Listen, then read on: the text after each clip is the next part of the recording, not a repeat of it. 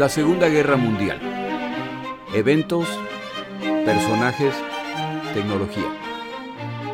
Le doy la bienvenida a nuestro episodio del día de hoy. Episodio 34. El Japón de Hirohito. El día de hoy quiero empezar por expresar mi gratitud a Javier Saavedra, Ibrahim Vitar, Rodrigo Galeán y Fabio Depe por sus donaciones a mi podcast. Recibir su apoyo me compromete y me anima. Muchísimas gracias por su generosidad.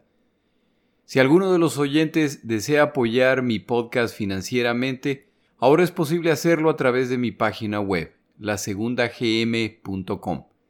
Las contribuciones, sin importar su tamaño, son bienvenidas. Por otro lado, ya puse el jarro del mes en mi página web. El tema de este mes son cascos de la Segunda Guerra Mundial. Puede ver el jarro en mi página web o en mis cuentas de Twitter y Facebook. Siéntase libre de registrarse para el sorteo más de una vez durante el mes. Lo único que le pido es que no lo haga más de una vez por día. Suerte en el sorteo. Empezamos nuestro episodio. El Japón es una nación insular en el este de Asia, ubicada en el noreste del Océano Pacífico. Limita con el mar de Japón al oeste y se extiende desde el mar de Okhotsk en el norte hasta el mar de China Oriental y Taiwán en el sur. Parte del anillo de fuego del Pacífico, Japón comprende un archipiélago de 6.852 islas que cubren 377.975 kilómetros cuadrados. Las cinco islas principales del país de norte a sur son Hokkaido, Honshu, Shikoku, Kyushu y Okinawa. Tokio es la capital de la nación y la ciudad más grande del Japón. A través de los siglos, el Japón es liderado por distintos grupos, incluyendo los famosos samuráis, seguidos por los shoguns.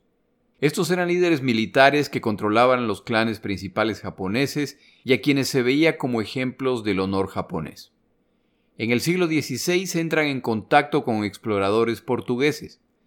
Poco a poco se incrementan los vínculos con Occidente y la cultura y la tecnología occidental empiezan a impactar la vida japonesa. A mediados del siglo XIX, los Estados Unidos de América han adquirido intereses comerciales en esta zona, y la resistencia japonesa a integrarse plenamente complica sus planes para la región. Por esta razón, los Estados Unidos de América envían al comodoro Matthew Perry al mando de un grupo de navíos de combate. Tras meses de negociaciones, se firma la Convención de Kanagawa, en que Japón se compromete a abrirse al comercio y las relaciones con Occidente. En este periodo se eliminan los shogunatos y se restaura la figura del emperador como líder nacional. Con el ingreso de la cultura y tecnología occidentales, el Japón empieza a desarrollarse y adopta un sistema parlamentario llamado la dieta. Costumbres, tecnologías y formas de gobierno occidentales se empiezan a implementar en Japón. El nivel de desarrollo económico y tecnológico alcanzado por el Japón pronto lo transforma en la nación más avanzada de la zona, pero su desarrollo tecnológico que beneficia a la población resulta también en crecimiento demográfico que hace evidente para los japoneses que las islas carecen de los recursos necesarios para su desarrollo. Los japoneses, por lo tanto, necesitan expandirse y utilizan como modelo otra nación similar. Gran Bretaña es una nación constituida por islas, las cuales no son capaces de proveer a la población todos los recursos que necesitan. ¿Cómo solucionaron este problema los británicos? Conquistando un imperio que apoya a las islas principales. Los japoneses entonces emprenden su propio plan de conquista. Derrotan a chinos y rusos en guerras de expansión en que añaden territorios, incluyendo Corea, Taiwán, que al momento de la Segunda Guerra Mundial se llama Formosa, y Sakhalin, una isla hasta entonces en posición de Rusia. Algunas de las islas más ricas en recursos de la zona ya han sido tomadas por múltiples naciones occidentales. En este periodo de desarrollo, la población japonesa se duplica, lo que incrementa la presión social y económica. Los Estados Unidos de América empiezan a transformarse en los principales proveedores de materias primas, incluyendo petróleo para el Japón. Llegamos entonces a la Primera Guerra Mundial. Este conflicto se pelea en Europa, pero también impacta a los combatientes en otras áreas del planeta. En el Pacífico, Japón, que pelea al lado de los aliados, toma las Islas Marianas, Carolinas y Marshall casi sin resistencia alemana. Para el final de la Primera Guerra Mundial y una vez constituida la Liga de Naciones, las colonias alemanas bajo la protección de la Liga de Naciones se entregan a Bélgica, Gran Bretaña y sus territorios, Francia y Japón. Es decir, que el final de la Primera Guerra Mundial no es la oportunidad para liberar estas colonias, sino para una repartición europea a la que se suma Japón por haber colaborado en la guerra.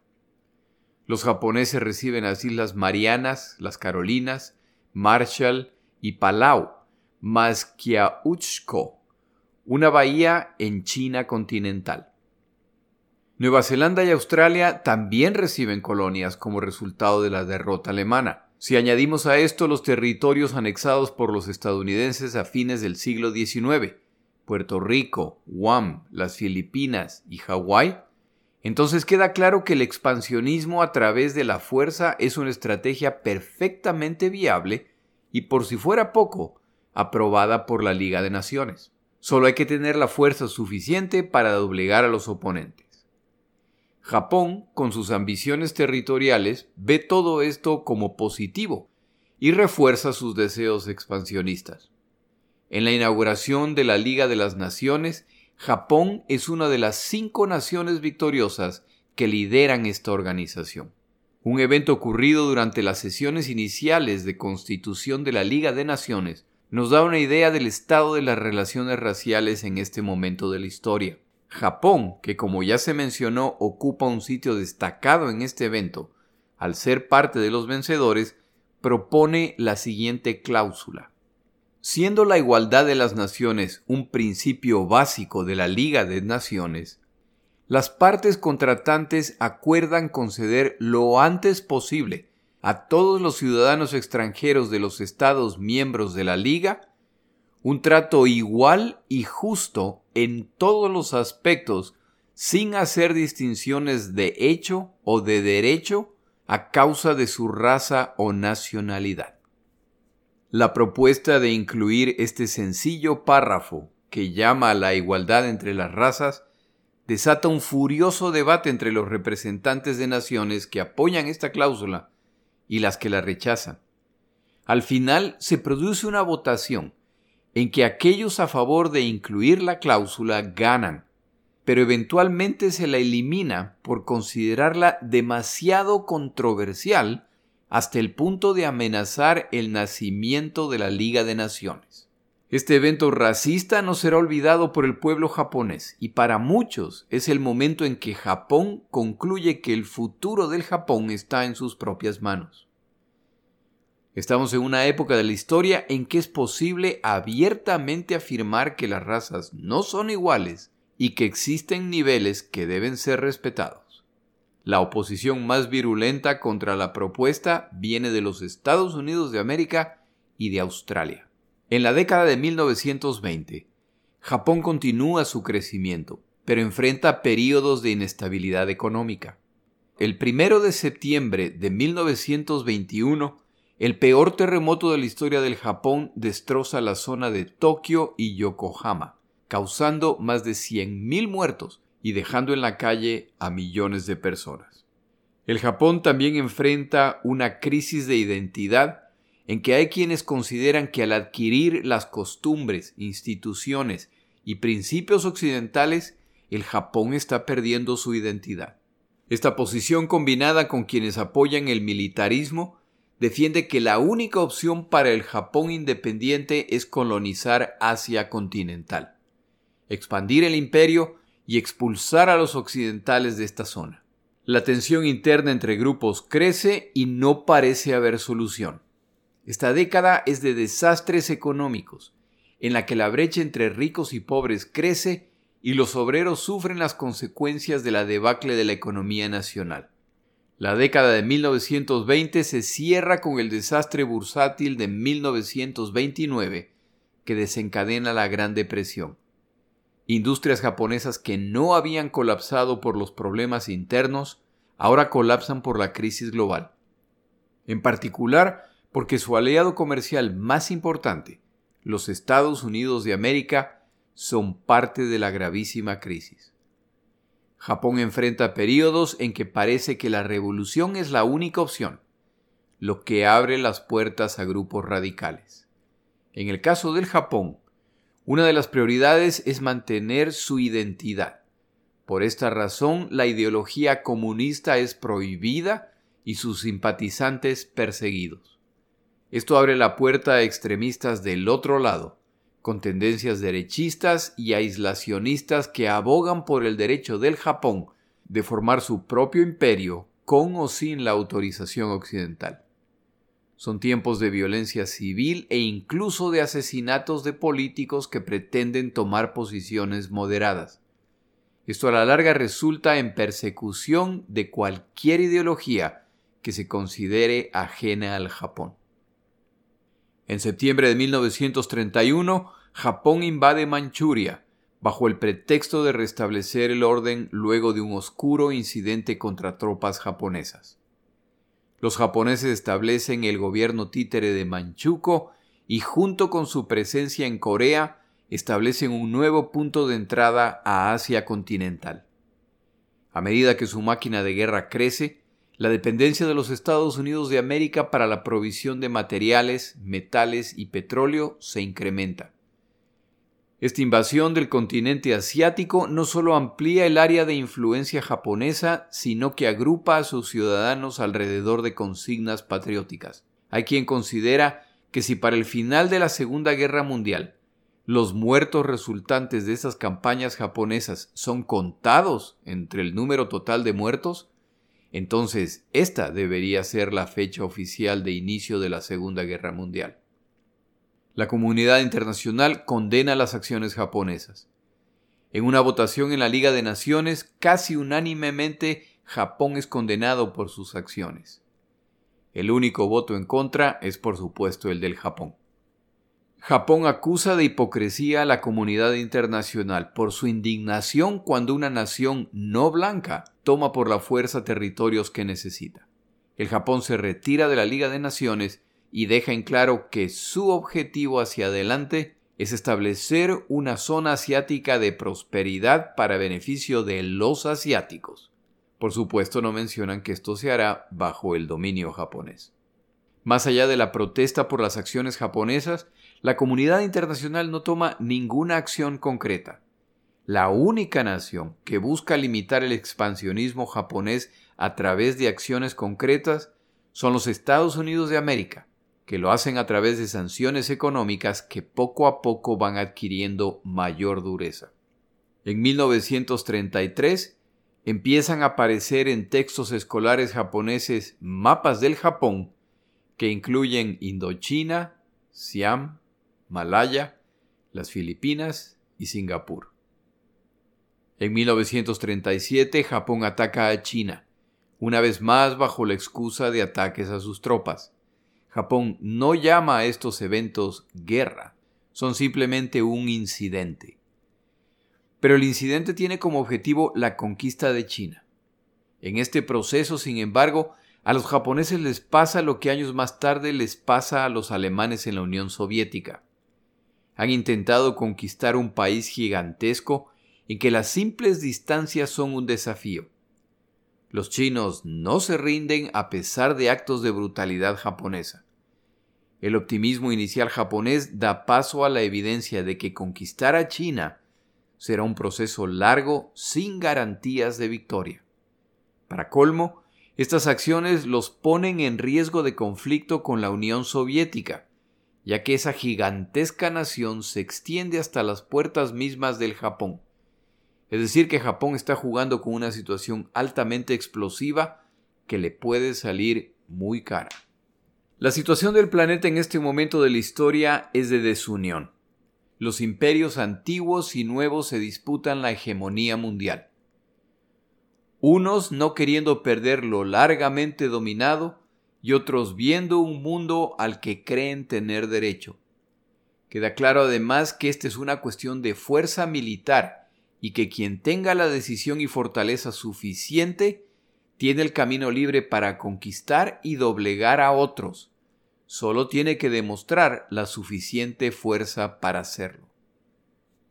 A propósito, en un libro que he recomendado en el pasado, llamado Visiones de Victoria, el respetado historiador Gerhard Weinberg afirma que los planes de conquista japoneses eran mucho más ambiciosos que el área del Pacífico. Lo que tiene sentido. Si Japón derrota a China y Alemania derrota a la Unión Soviética, los japoneses entonces pueden tomarse el este de la Unión Soviética, con lo que ya han alcanzado áreas gigantescas con abundancia de recursos. Con esta etapa completa, el autor Weinberg hace un listado de los planes de conquista adicionales. Si los japoneses hubieran alcanzado sus objetivos a corto y largo plazo, el imperio británico hubiera sido insignificante en cuanto a extensión territorial y número de súbditos. Como impacto adicional, este podcast sería en japonés, ya que América Latina estaba entre la lista de afortunados. Antes de continuar con los eventos, tomamos una breve pausa.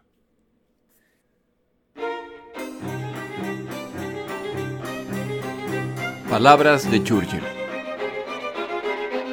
En 1934, es decir, cinco años antes del inicio de la Segunda Guerra Mundial, Churchill intenta convencer a sus conciudadanos, de hecho a Europa, que vive en tiempos muy peligrosos y que Alemania es una amenaza real y creciente. Refiriéndose a Alemania, decía, Hay una nación que ha abandonado todas las libertades para aumentar su fuerza colectiva hay una nación que, con todas sus fuerzas y virtudes, está en las garras de un grupo de hombres despiadados, predicando un evangelio de intolerancia y orgullo racial. Sin las restricciones de la ley, el Parlamento o la opinión pública.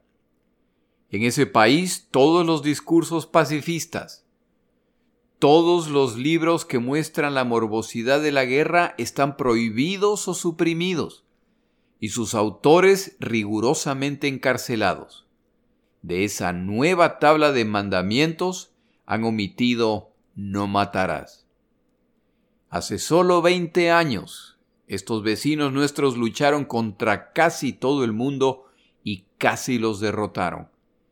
Ahora se están rearmando con la misma celeridad y en sus manos está lista la nueva y lamentable arma del aire, contra la cual nuestra armada no tiene defensa, y ante la cual mujeres y niños, débiles y frágiles, el guerrero y el civil, las trincheras de primera línea y la casa de campo, todos corren un peligro igual e imparcial.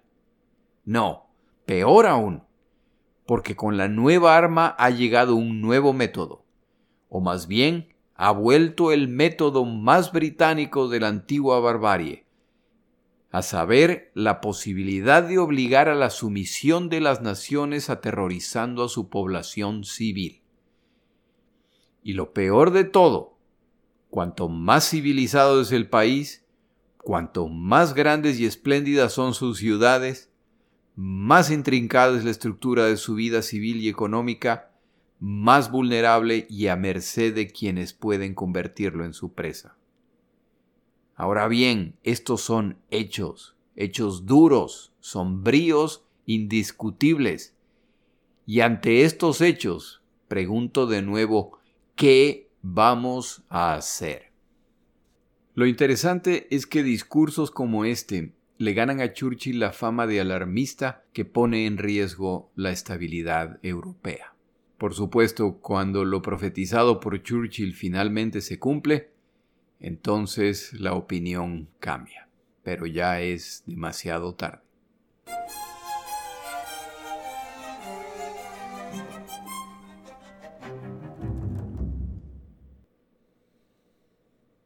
¿Por qué no reacciona la comunidad internacional? En el episodio de mi podcast El mundo al borde del abismo, menciono los eventos que a la larga facilitan el inicio de la Segunda Guerra Mundial. En la Primera Guerra Mundial mueren alrededor de 17 millones de personas y hay miles de millones de dólares en daños materiales. La Primera Guerra Mundial todavía no ha terminado y ya se está produciendo una nueva tragedia. Un virus en muchos casos letal, con síntomas similares a la influenza, empieza a esparcirse por el mundo. Aparentemente empezó en los Estados Unidos de América y como el planeta está en guerra, la movilización de grandes cantidades de gente de país a país y de continente a continente es común y facilita el proceso de expansión de la enfermedad.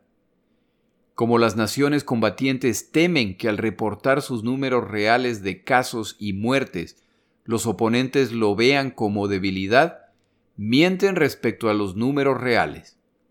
España reporta sus números apropiadamente y su premio es que a la enfermedad se le da el nombre de influenza española, aunque ni se inició en España ni España fue la que más casos tuvo.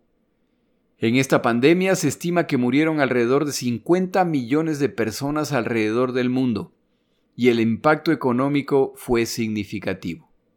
Se acerca el final de esta década y el mundo está agotado de muerte y destrucción. Aquí un breve paréntesis.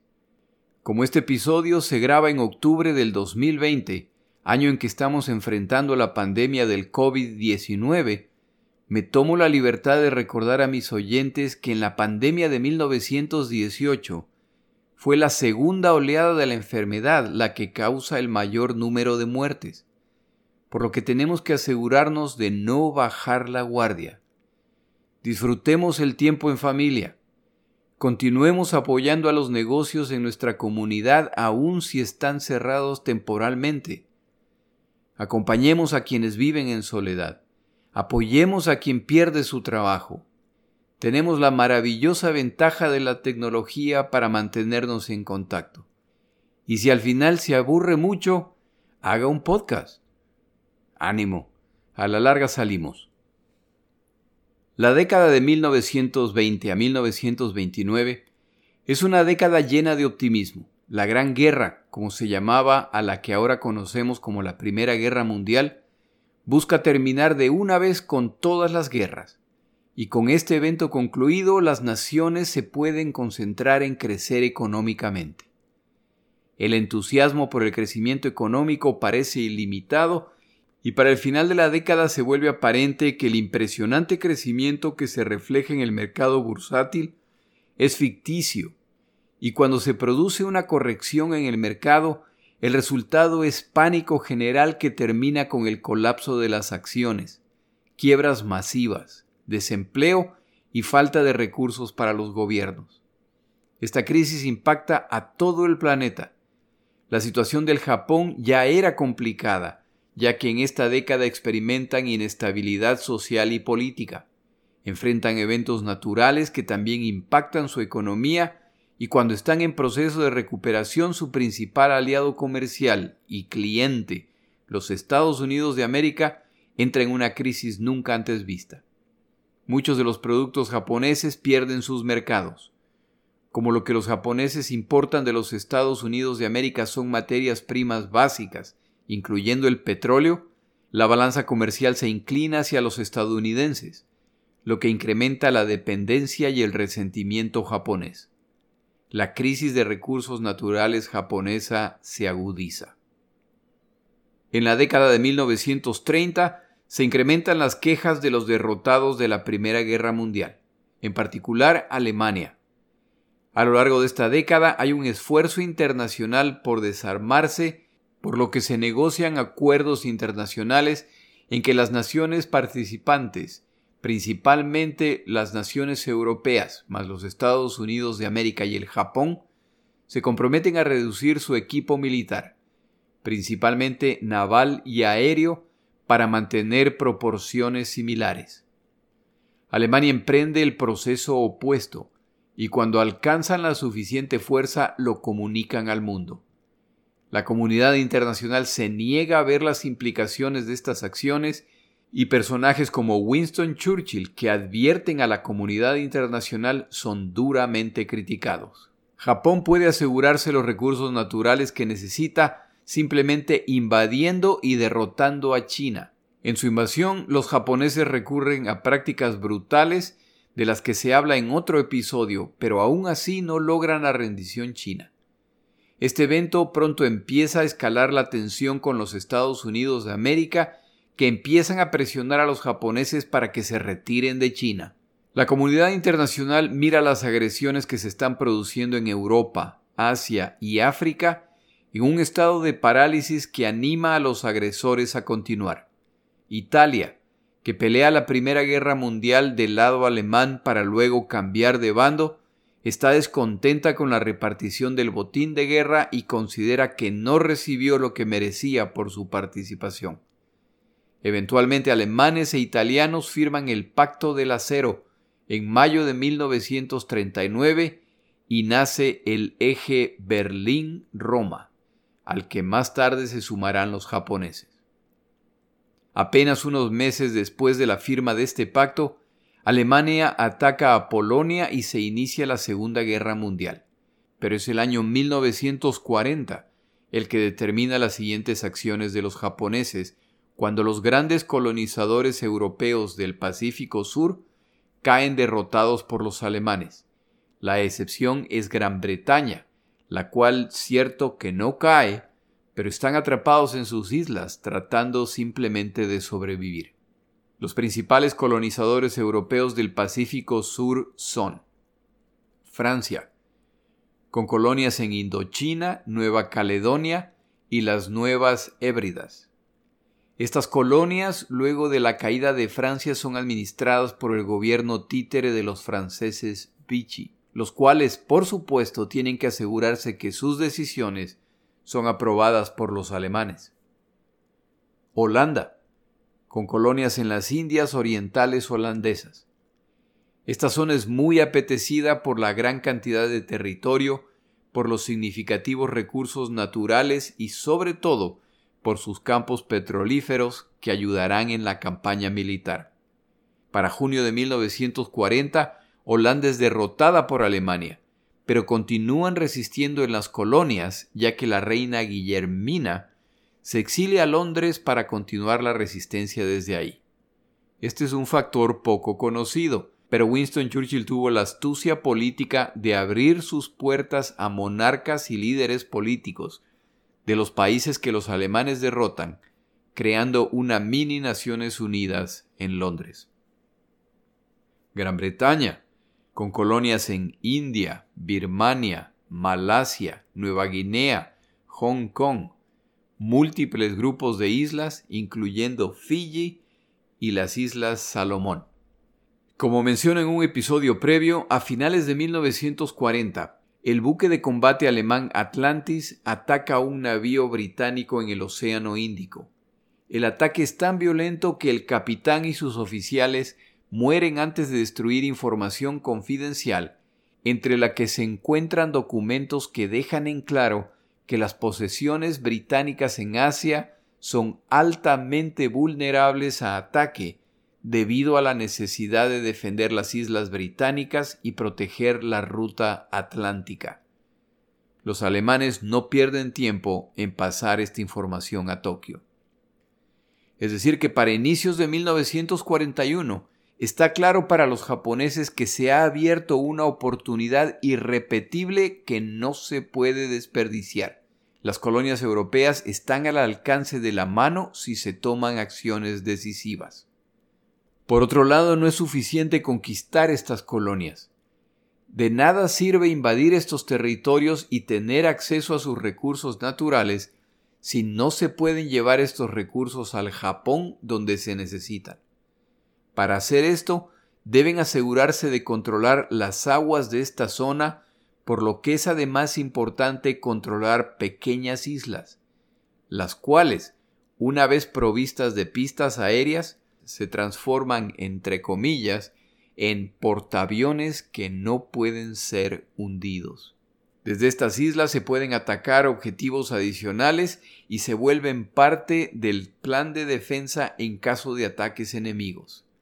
De ahí la importancia de tomar islas como Wake, Midway y otras más. El plan, sin embargo, tiene algunos problemas. En el Pacífico Sur también están presentes los estadounidenses. A partir de finales del siglo XIX, los estadounidenses, como se ha dicho antes, se han anexado Hawái, las Filipinas y Guam, además de su presencia en las islas de Wake y Samoa, por lo que no pueden ser ignorados. En 1940, cuando los alemanes dejan claro que planean invadir Gran Bretaña, el presidente Roosevelt, a propósito, ya me corrigieron la pronunciación de este nombre, se debería decir Roosevelt, no Roosevelt. Pero el nombre de este señor ha sido maltratado demasiadas veces hasta este punto para cambiar. Si me están corrigiendo los nombres en inglés, los alemanes me lanzan un blitzkrieg cualquier día de estos. En fin, basado en los eventos ocurridos en Europa, Roosevelt anuncia una significativa expansión de la Armada estadounidense lo que muchos interpretan como que los estadounidenses vienen al rescate de los británicos. La interpretación japonesa es que en un futuro cercano, el Pacífico Sur será patrullado por una amplia flota estadounidense. Las colonias en el Pacífico Sur son de propiedad de aliados comerciales de los Estados Unidos de América y los planes japoneses amenazan esta zona. En 1939, Estados Unidos pone fin al Tratado Comercial de 1911 con Japón. El 2 de julio de 1940, Roosevelt firma la Ley de Control de Exportaciones, que autoriza al presidente a otorgar licencias o prohibir la exportación de materiales de defensa esenciales. Bajo la autoridad de esta ley, el 31 de julio se restringen las exportaciones de combustibles y lubricantes para motores de aviación y de chatarra de hierro y acero. Finalmente, el 26 de julio de 1941, Roosevelt congela los activos japoneses en los Estados Unidos, poniendo así fin efectivo a las relaciones comerciales entre las dos naciones. Una semana después, Roosevelt embarga la exportación de petróleo que están en camino a Japón. Los británicos y los holandeses siguen el ejemplo estadounidense, embargan las exportaciones a Japón desde sus colonias en el sureste de Asia. Es decir, que los estadounidenses están asfixiando financieramente a los japoneses que en este punto ya solo ven dos opciones, someterse y sufrir una deshonra o atacar y alcanzar la autonomía por la fuerza. El segundo problema que enfrentan los japoneses es su guerra con China, una guerra que no están ganando, no la están perdiendo, pero nada indica que están cerca de concluir este conflicto que consume una parte significativa de los recursos naturales y militares del Japón. Abrir un segundo frente en estas circunstancias representa un altísimo riesgo, pero si el plan resulta, la recompensa es el dominio asiático. Ya que este plan se ejecutará a través de la Armada con el apoyo del ejército, se convoca al mejor estratega japonés en temas navales. Isoroku Yamamoto, nacido el 4 de abril de 1884, hijo de un guerrero samurái. Lucha en la guerra contra los soviéticos donde es herido de seriedad. Se le reconoce su capacidad estratégica por lo que pronto empieza a ascender en la Armada japonesa, lo que le da la oportunidad de convertirse en el agregado naval japonés en algunas naciones. Tiene la oportunidad de estudiar en los Estados Unidos de América, específicamente en Harvard, en 1921 y 1922. Posteriormente fue el agregado japonés en Washington por tres años durante este periodo se familiariza con la cultura estadounidense y empieza a desarrollar una doctrina naval más enfocada en la aviación como componente fundamental de las fuerzas navales. Regresa a Japón y en 1930 participa en las conferencias de desarme que se realizan en Londres. Se sigue reconociendo su alto intelecto y es ascendido a subalmirante. Para 1936 es ministro de temas navales. Para 1940, luego de años trabajando en desarrollar las capacidades navales y aéreas del Japón, es finalmente ascendido almirante a la edad de 56 años. A finales de 1940, el gobierno japonés, fuertemente controlado por las Fuerzas Armadas, ordenan a Yamamoto que prepare un plan de ataque para conquistar los territorios previamente mencionados en este episodio. Yamamoto, quien como ya se ha mencionado vivió en los Estados Unidos de América por algunos años y por lo tanto está al tanto de su desarrollo industrial, ofrece una opinión técnica sin matices patrióticos o políticos. Entrar en guerra con los Estados Unidos de América es un error desastroso. No tiene nada que ver con valor, patriotismo o miedo. La capacidad industrial estadounidense aplastará al Japón. Durante una conversación con el primer ministro Konoye, Yamamoto comenta respecto a las posibilidades del Japón. Puedo garantizarle que puedo luchar una furiosa pelea por los primeros seis meses del conflicto, pero no tengo la menor confianza respecto a qué sucederá si esta guerra dura dos o tres años. Espero que usted haga todo esfuerzo posible para evitar esta guerra. Esta predicción de Yamamoto resulta escalofriantemente correcta. Al fallar sus intentos por evitar la guerra, Yamamoto pide estar a cargo de organizar el ataque. Esto ocurre a inicios de 1941. Tras un prolijo análisis, Yamamoto concluye que las colonias en la zona son conquistables, que los únicos que pueden oponer cierta resistencia son los británicos pero que un ataque contra las posesiones británicas en la zona resultará en una declaración de guerra estadounidense. Es decir, que en su esfuerzo por dominar el Pacífico Sur, la única nación capaz de detenerlos es la misma nación que los está asfixiando económicamente. Por lo tanto, la decisión está entre capitular o estar dispuestos a expulsar de la zona a los occidentales para que se concentren en la guerra europea. Para cuando esta guerra europea termine, el Japón ya se habrá consolidado como la potencia regional al mando de Asia. Y así nace la idea de atacar primero a los Estados Unidos de América. Yamamoto concluye brillantemente que los navíos de Pearl Harbor pueden ir al rescate de las Filipinas, pero las Filipinas no pueden ir al rescate de Pearl Harbor, y esto decide el orden del ataque. De acuerdo a la autora Eri J. en su libro Japón 1941, no solo Yamamoto, sino una buena parte del liderazgo japonés es consciente de que están a punto de realizar una apuesta con bajísimas opciones de victoria, con potenciales resultados desastrosos. Las voces moderadas son acalladas. Los que dudan son aislados. Los que piden opciones adicionales son ignorados. Esta se ha vuelto una cuestión entre la cordura y el honor. Y la decisión se toma. El Japón entrará en la guerra en sus propios términos. En el siguiente episodio regresamos al Pacífico a ver el estatus de la campaña japonesa. Mi nombre es Jorge Rodríguez. Gracias por acompañar. Para información adicional respecto a este episodio, las notas de este podcast, que incluyen la narración de este episodio, así como acceso a resúmenes, videos, documentales y materiales adicionales gratuitos disponibles en el Internet, por favor vaya a Amazon y busque el libro La Segunda Guerra Mundial eventos, personajes, tecnología. Al comprar estas notas me ayuda y me apoya financieramente. Puede encontrar información adicional en mi página web, lasegundagm.com. Muchas gracias.